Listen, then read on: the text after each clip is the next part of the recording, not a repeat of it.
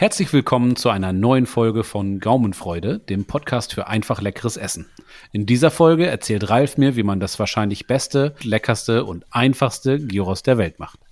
Und Jan hat mir erzählt, wie man einen ganz einfachen und super leckeren Tzatziki dazu macht. Ich wünsche euch viel Spaß.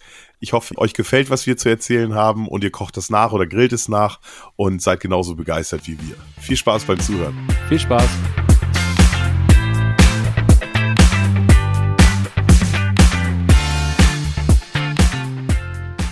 Hallo Ralf. Hallo Jan, schön, dass du wieder da bist. Ja, schön, dass du wieder da bist. Wie sieht's aus bei dir? Gut, viel Arbeit, wenig Geld. Du kennst ja, ja genau. die Sprüche, ne? Das ja, ja, aber ja. wir wollen ja heute über, irgendwie hattest du mir eine Nachricht geschrieben, dass wir beide über äh, deinen, über deinen Drehspiel sprechen wollen. Ganz Bin genau. Jetzt gespannt, was du von mir willst. Und zwar ist es so, wie du weißt, habe ich mir im Frühjahr einen neuen Grill gekauft, einen Rösle. Und das war so ein Paket mit äh, Abdeckhaube und so weiter. Und unter anderem war auch ein Drehspieß dabei, ähm, den ich bis dahin noch nicht benutzt habe. Und äh, das wollte ich gerne ändern ähm, und habe mich erinnert, dass du gesagt hast, dass du äh, von deinem Gyros so schwärmst, dass das so gut schmeckt und dass du es schon oft gemacht hast. Und jetzt würde ich gerne mhm. von dir wissen, wie das denn geht, damit ich mich äh, beim, äh, beim Einweihen des Drehspießes nicht blamiere. Ja, ja, also ich hatte mir ja vor einigen Jahren mal äh, auch einen Napoleon-Grill gekauft. Ähm, das war so der erste große. Und äh, bei mir war damals ganz, ganz wichtig, deswegen erzähle ich das jetzt. In einer, in einer Fachberatung kam die Frage, was willst du alles machen? Und ähm, meine erste Antwort war auf die Frage, ich will das auf dem Drehspieß machen. Mir ist das, also ich bin Gyros-Fan durch und durch. Ich liebe Döner und Döner-Teller und Gyros beim Griechen mit Zwiebeln und äh, alles, was dazugehört. Ich stehe total auf knuspriges Fleisch. Ähm, ist, äh, ich stehe total drauf. Kannst nicht mhm. anders sagen. Und äh, deswegen war es für mich immer wichtig, einen Drehspieß zu haben. Und es gibt auf dem Drehspieß eigentlich zwei richtig geile Gerichte. Ähm, wie ich finde, also ich habe schon einige gemacht, aber am meisten mit Sicherheit das Gyros. Das ist, das ist meine absolute Nummer eins. Ja. Ähm, und ähm, die Nummer zwei ist äh, irgendwie ganze Hähnchen. Äh, so ein Kikok-Hähnchen am Drehspieß. Das ist eine ganz andere Nummer als äh, im Backofen oder von vom vom Hähnchenwagen, äh, sage ich jetzt mal, dies, das halbe Hähnchen, was man so am Supermarkt kaufen kann. Ähm, also auf dem Supermarktparkplatz. Ähm, aber das Gyros äh, äh, ist mein absoluter Favorit. Also da äh, sollten wir unbedingt drauf eingehen. Und ähm, äh, ich habe es jetzt, ich weiß nicht, bestimmt schon 40 Mal oder sowas gemacht. Ähm, in den letzten zwei Jahren oder so. Ich liebe das ohne Ende. Ja, also das, ähm, das Hähnchen klingt auch spannend. Das ist äh, sicherlich eine Sache, von der du mir auch nochmal erzählen musst unbedingt, weil Hähnchen esse ich halt auch sehr gerne. Aber das Gyros klingt nochmal ein ganz kleines bisschen spannender. Und äh, ja, apropos spannend, ich bin gespannt, wie es denn gemacht wird. Vor allem das Gyros ist halt, äh, ist halt eine Sache, die hast du noch nicht gehabt. Ein Hähnchen aus dem Backofen oder irgendwie, das hat man schon mal gegessen, so, das, das kennt man ja vielleicht, aber dieses ja. selbstgemachte Gyros vom Drehspieß, das ist halt, ähm, also bei uns gibt's hier in der Region, gibt es die, ähm, die Schlachtereien, die verkaufen dann dieses Pfannengyros, ne? Also ja. so, so ein Schweinegeschnetzeltes mit Gyrosgewürz, was du in der Pfanne anbrätst. Ähm, oder wir haben das früher auf ein Backblech gelegt und in den Backofen getan ähm, und dann mit ein bisschen, bisschen Wasser drauf und dann haben wir das irgendwie 30 oder 40 Minuten da im Backofen vor sich hin äh, dümpeln lassen. Äh, wenn du diesen, wenn du es am Drehspieß machst, äh, äh, mit einem geilen Heckbrenner. Ich glaube, dein Grill hat keinen Heckbrenner, aber es müsstest du mal ausprobieren. Das wird nicht viel schlechter sein. Aber gerade wenn du dann Heckbrenner hast, so einen Infrarot-Heckbrenner, ja. ähm, dann kriegst du natürlich richtig, äh, ähm, dann kriegst du das natürlich noch ganz anders hin, als wenn man das Ding, was wir zu Hause hatten. Also ähm, es ist wirklich so vom Unterschied zu dem, was man kennt, ähm, ist es ist, ist, ist der viel größer als beim Hähnchen. Ja. Ähm, okay, bin sehr gespannt. Das ist, glaube ich, ja, äh, vergleichbar mit der, mit der Pizza aus dem Backofen mit so einem Fertigteig und einer Pizza vom Grill. Das ist hm. ähm, eine ganz andere Liga und wenn man ehrlich ja. ist, nicht mal das gleiche Spiel, ne?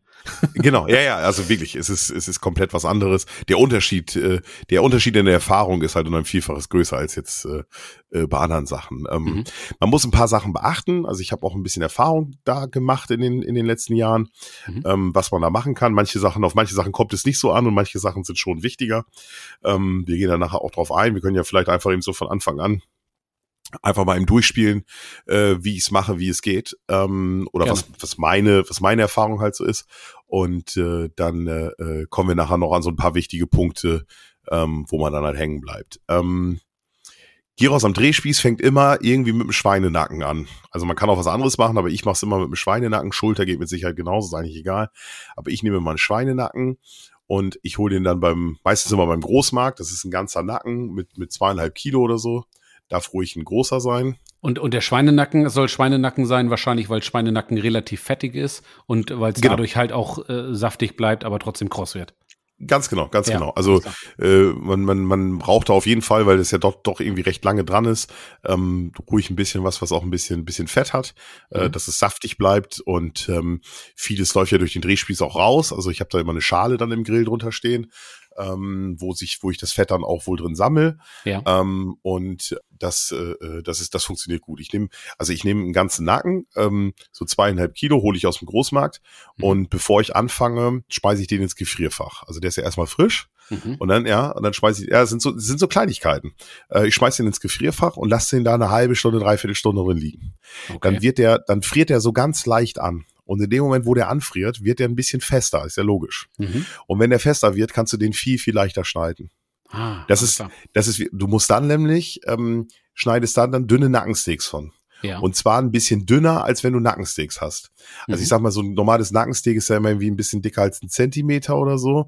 Ich würde hier jetzt so von der Scheibendicke, einen halben Zentimeter ist schon sehr dünn, aber so so, weiß ich nicht, einen halben Zentimeter bis Zentimeter. Muss auch nicht jedes Stück gleich sein, ist tatsächlich mhm. egal, aber tendenziell ein bisschen dünne Scheiben davon mhm. runterschneiden und diese Scheiben gelingen dir halt ein bisschen besser, wenn du den kurz in den Gefrierschrank packst und der ein bisschen festfriert. Ja, verstehe. Jetzt blöd, aber, aber das beschreibt das ganz gut. Und die Qualität des Fleisches, äh, gut, ich denke, bei so einer kurzen äh, Gefrierdauer wird das nicht irgendwie Nein, nicht du, schlechter, ne? Also genau, du du du frierst das ja nicht richtig hart oder so und es ist ja, ja, auch selbst wenn du es jetzt gefroren, also gefroren kannst du es wieder nicht schneiden, ne? Ja, ja Aber klar. selbst wenn du jetzt, äh, ich habe ja auch schon die Nacken, äh, dass ich dann einen ganzen Nacken gekauft habe, diese eingeschweißten Nacken äh, aus dem Großmarkt und die dann einfach schnell wegfriere, weil wir dann doch eine Planänderung haben oder so, ähm, habe ich noch keinen großen. Also klar, wenn die ein halbes Jahr drin lässt, dann irgendwann werden die natürlich von der Qualität her schlechter. Aber zwei, drei Tage, das, das macht dem Fleisch nichts. Das wird ja auch in, äh, in, in den Schlachtereien und so, wird das ja auch durchaus gemacht, dass die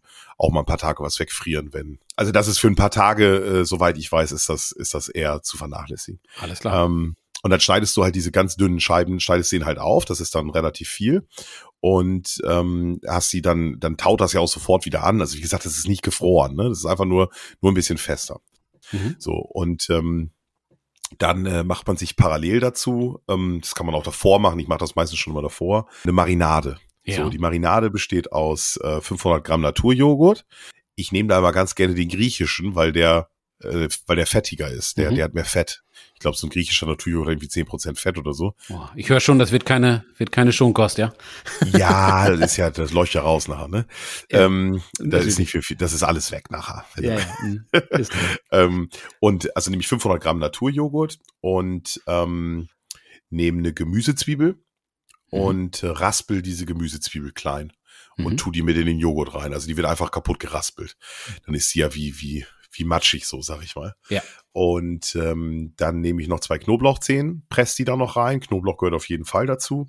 Mhm. Und ähm, äh, brauche ich natürlich noch Gewürz.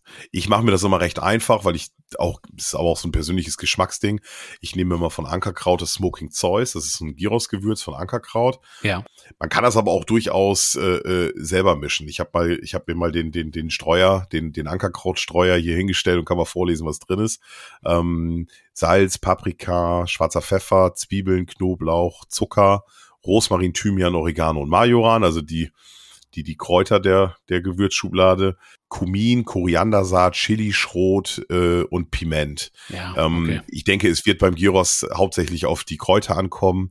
Da gibt's aber auch im Internet genügend, äh, also ich, ich verweise ja auch mal ganz gerne auf Klaus Grillt, der seine, seine Gewürze da, seine Gewürzrezepte online gestellt hat zum selber nachmischen. Ja. Ihr könnt irgendeinen Kram kaufen oder du kannst, das, das ist egal. Also, aber da sind ja tatsächlich auch ein paar Sachen dabei, die man so äh, eher nicht im Schrank hat.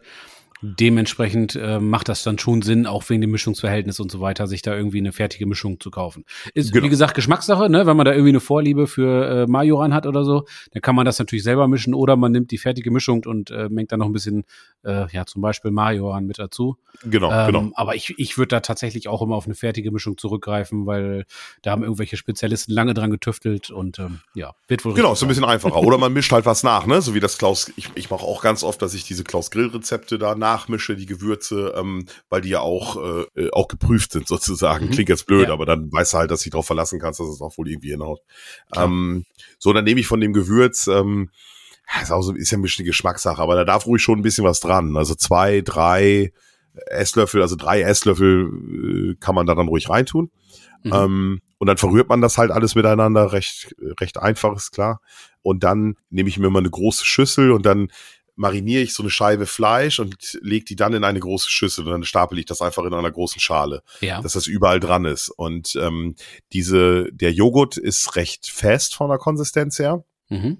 Äh, wenn du das machst, wirst du merken, dass es jetzt keine dünne Ölmarinade ist. Ach so, ich hatte das Öl vergessen. Da kommen noch 200 Milliliter ähm, also ein guter Schuss Olivenöl kommt da noch mit rein in die Marinade mhm. und dann wird's verrührt.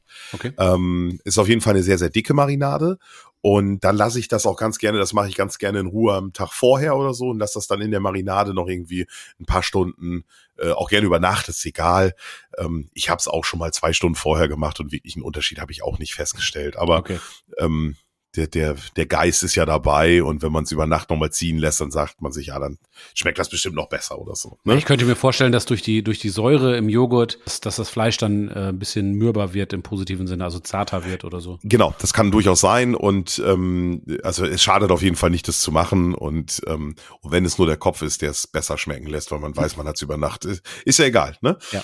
Ähm, so, und am nächsten Tag, wenn das Ding dann irgendwie durchgezogen hat, ähm, dann äh, bereitest du den Drehspieß vor. Und Drehspieß ist ja so ganz klassisch mit diesen Klauen auf beiden Seiten. Ne? Genau. Und damit du irgendwie eine gute, einen guten Start hast, wenn du das, wenn du den Spieß, äh, wenn du den Spieß steckst, du musst jetzt ja das Gyros auf den Spieß stecken, nehme ich immer eine Gemüsezwiebel und schneide mhm. die in der Mitte durch und nehme mir einen Apfelausstecher und stech das Kerngehäuse raus. Dann habe ich da ja ein Loch drin. Ja. Und dann kann ich das, dann kann ich den Spieß durch das Loch von der Zwiebel stecken und leg den sozusagen in diese Klaue rein. Aha, dann habe ich okay. wie so eine Art, dann habe ich in der Klaue so eine Art Teller. Ja.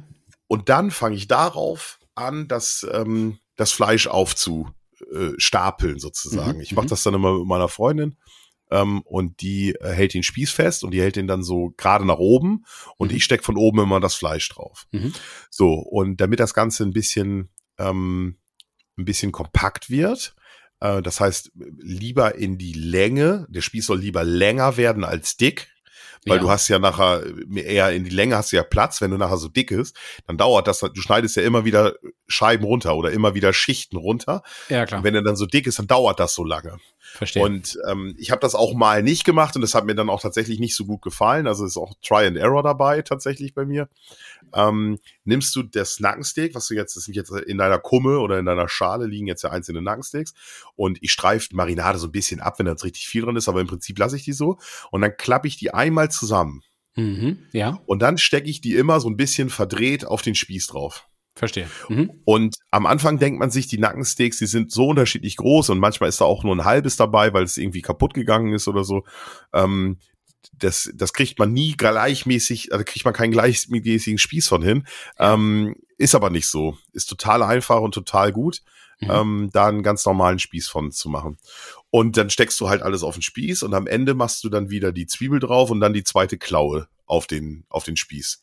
So, okay. und dann hast du so, weiß ich, kannst du dir jetzt vorstellen, wenn du den jetzt auf die Seite drehst, hast du in der Mitte das Fleisch, links und rechts die große Gemüsezwiebel mit dem Loch vom Apfelausstecher drin, sag ich mal.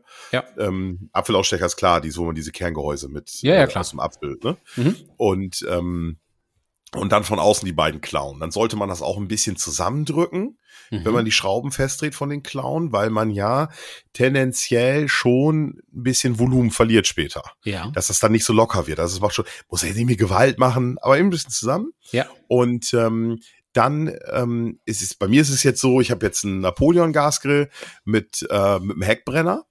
Und ähm, das ist ein Vierbrenner, ja, vier.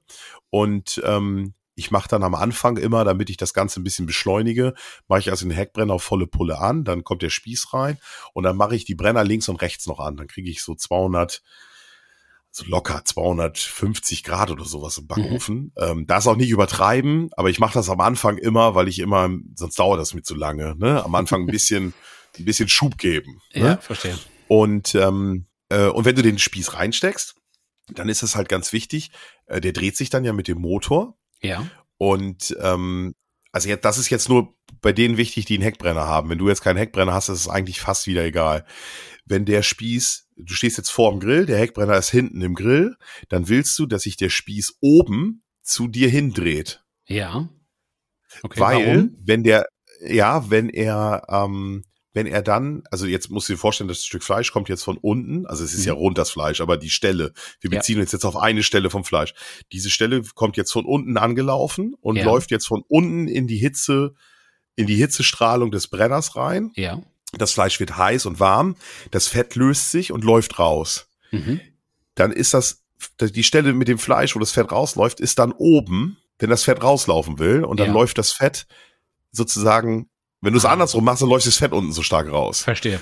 So bleibt der Saft ein bisschen besser drin. Das ist aber auch so eine, ähm, also wenn du dir jetzt irgendein Video angeguckt hättest oder im Internet irgendwas gelesen hättest, das wäre so das Erste, was die alle immer empfehlen. Ja. Ähm, das, das weiß eigentlich äh, jeder, der sich ein bisschen damit beschäftigt hat, weiß eigentlich immer, wie rum so ein Drehspieß laufen sollte. Okay, klingt sinnvoll. Ja, macht einfach. Wenn, wenn du jetzt keinen Heckbrenner hast, ist das sicherlich zu vernachlässigen, weil dann kommt eh die Hitze von unten. Ja. Ähm, da solltest du dann natürlich gucken, also dann wird es ein bisschen komplizierter ohne Heckbrenner, weil ich mhm. lege jetzt, ähm, äh, ich mache nur außen bei mir die Brenner an. In der Mitte habe ich halt keinen. Direkt unterm Grill, unterm Spieß habe ich keinen Brenner. Und da lege ich dann eine Schale hin, wo das Fett reintropft. So eine ganz normale Aluschale oder irgendwas. Ja, genau, so eine, so eine Konsisform oder so von Ikea ja. oder ein GN-Behälter aus dem, mhm. aus dem Großmarkt. Ich bin ja so ein Großmarkt-Fan. Ähm, da gibt's ja diese Gastronombehälter, äh, mhm. Edelstahl, ist es, kannst alles nehmen. Eine Aluschale, ist egal, was du, okay. was du hast. Ähm, einfach nur, dass das Fett nicht so in den Grill reinläuft. Ähm, und ich mache dann immer einen Schluck Wasser rein, ähm, damit das nicht so anbrennt in der Schale, damit man die Schale einfach später wieder leichter sauber kriegt. Ja, guter ähm, Tipp. Man kann ja auch ähm, diesen Drehspieß, also viele Leute benutzen den Drehspieß auch auf dem Kugelgrill. Es gibt ja auch von, von, von diversen Herstellern, Moesta oder wie sie alle heißen, gibt's ja auch diese, diesen Drehspießaufsatz für den Kugelgrill. Ja. Ähm, oder mittlerweile auch für die Feuertonne. Das passt dann ja auch, weil die Feuertonne ja ungefähr den gleichen Durchmesser hat wie ein, wie ein Kugelgrill. Und da hast du natürlich dann auch keine Schade. Da tropft dir das Fett da natürlich in die Glut, in die Flamme. Mhm. Ähm, das geht. Das muss man halt ein bisschen gucken, wie man das dann äh, Kohlegrill ist wieder egal, weil das Fett verbrennt dann und ist ja auch weg. Ne? Im Gasgrill hast du dann vielleicht ein bisschen mehr Sauerei.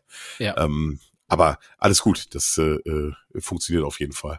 Und ähm, dann stelle ich das Ding an und dann lasse ich den erstmal irgendwie eine Stunde oder sowas laufen, ohne dass da irgendwas dann passiert. Ne? Das, man muss auf jeden Fall ähm, bisschen Vorlauf haben. Mhm. Je nachdem, wie doll man das jetzt macht und wie stark der Heckbrenner ist, äh, ist ja auch von Grill zu Grill oder von Hersteller zu Hersteller sicherlich ein bisschen unterschiedlich. Ja, du willst es ja auch von innen gar haben und du willst ja dann später das von außen kross haben, schneidest das dann ja ab, mhm. das, das, was halt kross ist, ne, um das dann nachher zu essen. Aber trotzdem soll das dann ja relativ, soll das ja drinnen schon relativ gar sein, damit die nächste äh, Tranche sozusagen schnell erreicht ist. Sonst hast du ja, sonst wartest du ja Ewigkeiten, ne? Genau, genau. Vorgas genau, sozusagen. genau, genau. Deswegen, das ist auch so ein bisschen, warum ich dann ein bisschen am Anfang da ein bisschen Schub gebe, ist zumindest meine Theorie, ob es was bringt, weiß ich nicht. Aber wenn ich am Anfang erstmal mit einer hohen Temperatur, ich meine, hohe Temperaturen machen es dir von außen ja kross und von innen nicht. Von innen wird's ja. ja gar durch die Zeit. So. Ja. Aber wenn man am Anfang genau. ein bisschen Hitze, allgemein so Backofenhitze da reinkriegt, ähm, so über 200 Grad, dann gart man ja das Stück Fleisch auch schon mal ein bisschen vor. Ähm, Klar. Letztendlich ist es ja so, du schneidest ja immer so eine Schicht wieder ab. Also ich schätze, so insgesamt sitze ich da immer so zwei, drei Stunden dran bis ich den, mhm. bis ich den Gyros-Spieß dann komplett runtergeschnitten habe. Ich ähm, tue am Anfang ein bisschen Wasser in die Schale und mhm. ähm, dann schneide ich äh, ja immer die Gyros ab und danach mache ich einfach Deckel zu und lasse das Gyros unten drin liegen. Das ah, funktioniert okay. natürlich jetzt nur bei mir. Wenn du natürlich direkte Hitze drunter hast, dann kannst du es nicht machen, weil dann brennt dir das ja unten drunter trocken.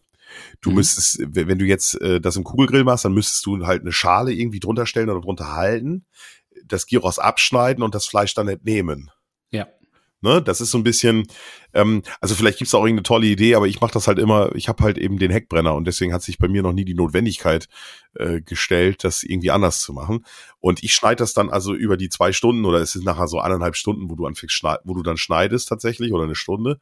Ähm, und das lasse ich dann einfach immer unten in die Schale fallen und das lasse ich da drin liegen, mhm. weil ich habe dann außen die Brenner mittlerweile auch aus. Ich habe nur noch den Heckbrenner an und die Hitze steigt nach oben und da unten sind das irgendwie nur 60, 70 und 80 Grad, da wo das Fleisch dann liegt. Das liegt ja, ich nehme ja, wenn ich den, wenn ich den Drehspieß drin habe, nehme ich die Roste raus und dann lege ja. ich die Schale auf die Aromaschinen. Ah, alles klar. Genau, dann ist sie relativ tief und relativ tief, genau. Dann ist sie sehr tief und ähm, dann habe ich halt äh, das Temperaturproblem nicht. Alles klar. Ähm, aber es ist grundsätzlich so, das ist ja auch jedem klar, und dir ja auch, jeder muss das so ein bisschen für seinen Grill ausprobieren. Ja. Und ich kann, ich kann immer nur raten, wenn man irgendwas macht, was man noch nie gemacht hat, sollte man das erstmal für sich alleine machen und sich nicht, und sich nicht sechs Leute einladen, äh, die man, die man äh, dann sofort äh, äh, sechs Leute mit hohen Erwartungen. Ja. Äh, weil man ja immer so tolle Sachen auf dem Grill macht. Ganz genau. Nein, nein, da würde ich, das würde ich tatsächlich auch so machen und ich würde es dann wahrscheinlich so machen, dass ich mir so einen so einen äh, GN-Behälter nehmen würde. Ähm, also einen zum Fett abtropfen lassen und äh, einen zum Schneiden. Und das, was ich abgeschnitten habe, würde ich dann halt immer wieder in den Backofen tun. Der ist nicht weit vom Grill entfernt. Ähm, und den dabei irgendwo bei 80 Grad oder so warm halten. Genau, entweder ein Backofen oder wenn der Grill groß genug ist und dein Drehspieß tendenziell weiter links im Grill sitzt und du die beiden linken Brenner unten drunter anhast, dann könnte man sich im rechten Bereich einen Brenner auslassen, mhm. dort eine indirekte Zone schaffen, da einen GN-Behälter reinstellen und dann halt immer abschneiden und dann in den Behälter reintun, Deckel genau. zu, dann bleibt das da schön warm und dann ähm, vielleicht ein bisschen mit Flüssigkeit spielen, dass das nicht austrocknet. Aber das, wie gesagt, muss man so ein bisschen für sich selber ausprobieren. Ja. Ähm, Macht ja auch Spaß. Genau. Und ähm, ja, da ist auch jeder Grill anders und da sind auch die Vorlieben anders und so, ne?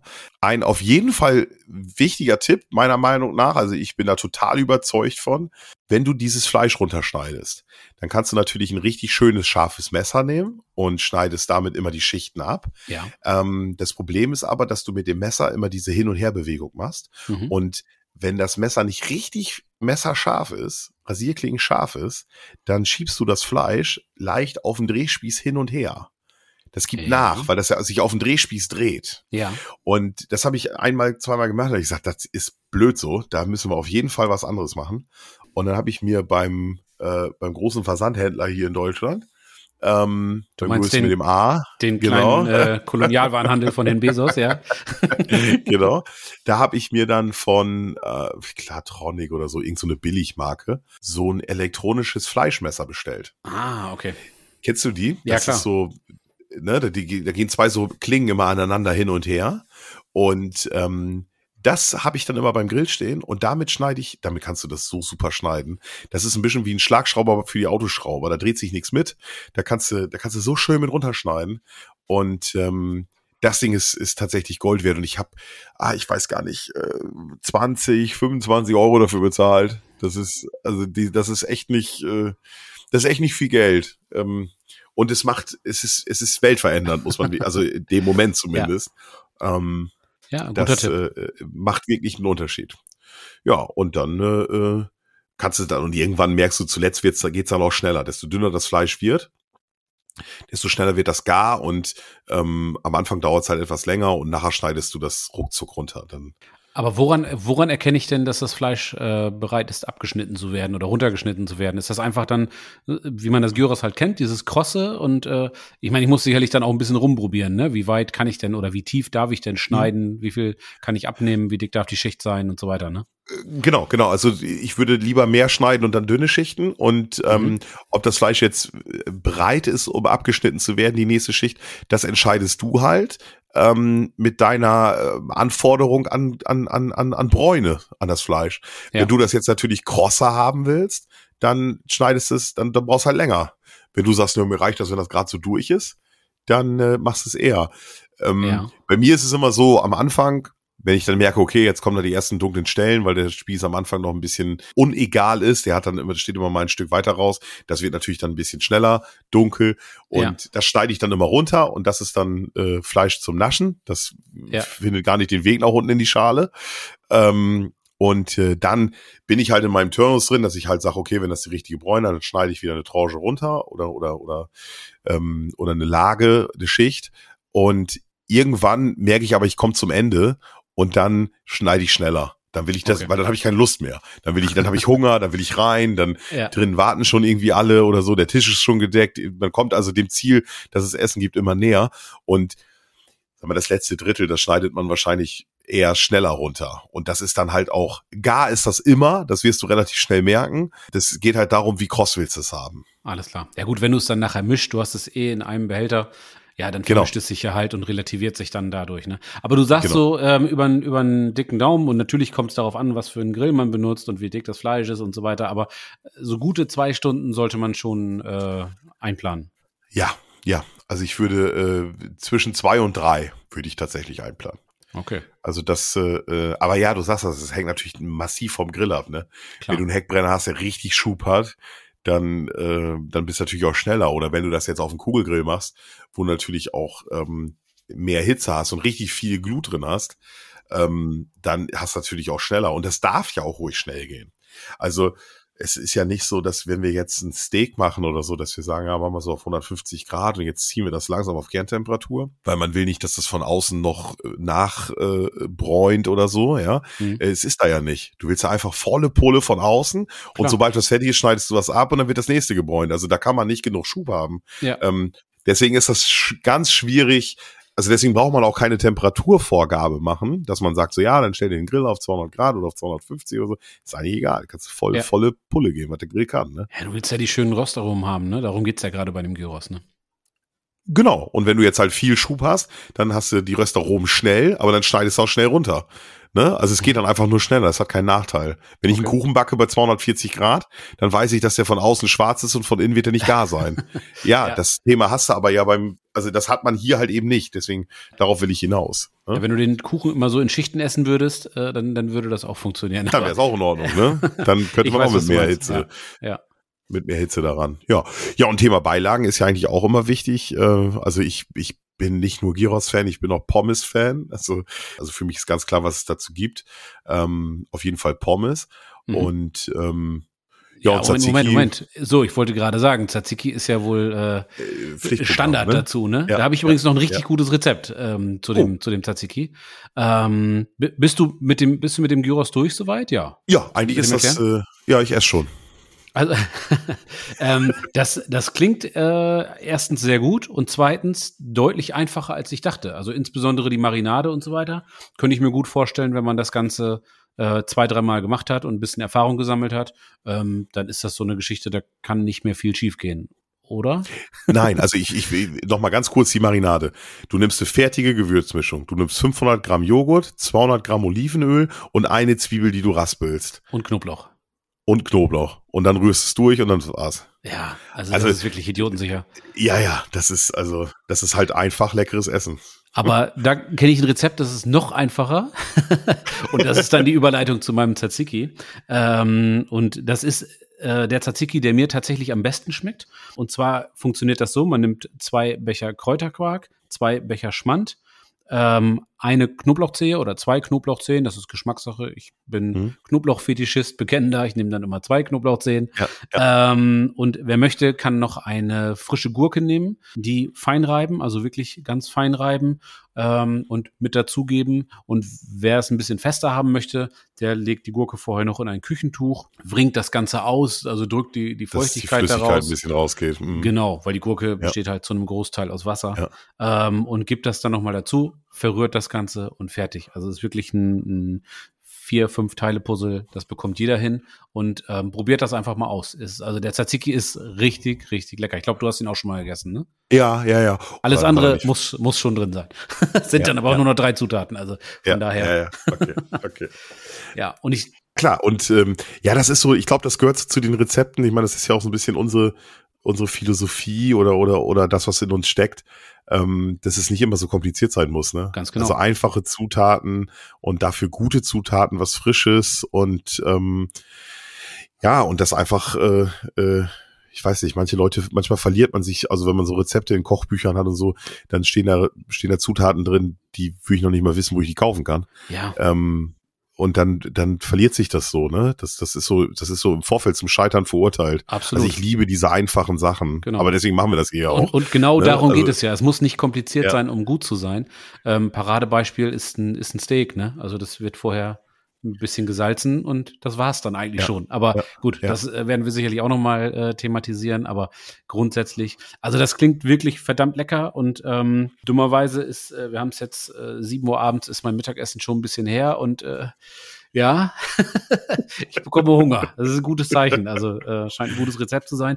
Werde ich am Wochenende definitiv probieren. Und ähm, wenn wir die nächste Folge aufzeichnen, werde ich dir davon berichten, wie es denn geschmeckt hat. Und wenn es nicht geschmeckt hat, dann werde ich dir auch davon berichten. Dann musst du mir erzählen, was ich falsch gemacht Ja, habe. gibt's Ärger. Genau. Die, ja, was mich natürlich wirklich interessiert, ist, ähm, wie du das dann ohne Heckbrenner machst. Ja. Also es geht definitiv, es ist auch kein Hexenwerk. Ja. Man muss das Ganze halt nur von, von vom System her anders angehen. Ja. Ne? Es, ist eine, es ist einfach eine andere Herangehensweise. Ja, das Und das ist so, das ist eigentlich so der, ähm, der Punkt so. Also bin mal gespannt. Also Ja. wie gesagt, weil ich habe diese Erfahrung nie gesammelt, weil ich sie nicht sammeln musste oder durfte. Ähm, und ich meine, wenn du einen Heckbrenner hast, dann ist es natürlich auch super, den zu benutzen. Klar, dafür ist er da. Ne? Ähm, Aber gut. viele Wege führen nach oben. Also, es wird am Wochenende Gyros mit Krautsalat, Tzatziki und eventuell Pommes geben. Ja, genau. Die Pommes. Ich muss drauf bestehen. Ja, sehr gut. Auch, wenn ich nicht, auch wenn ich nicht mitessen werde, aber ihr müsst unbedingt Pommes essen. Ja, überredet. Es wird mir schwerfallen, aber okay. ja super. Super. Ja, toll. Ralf, vielen ja, ich Dank. bin gespannt. War schön und äh, wir hören uns wieder. Ja, wunderbar. Alles klar. Alles klar. Mach's gut. Danke. Tschüss. Tschüss, tschüss.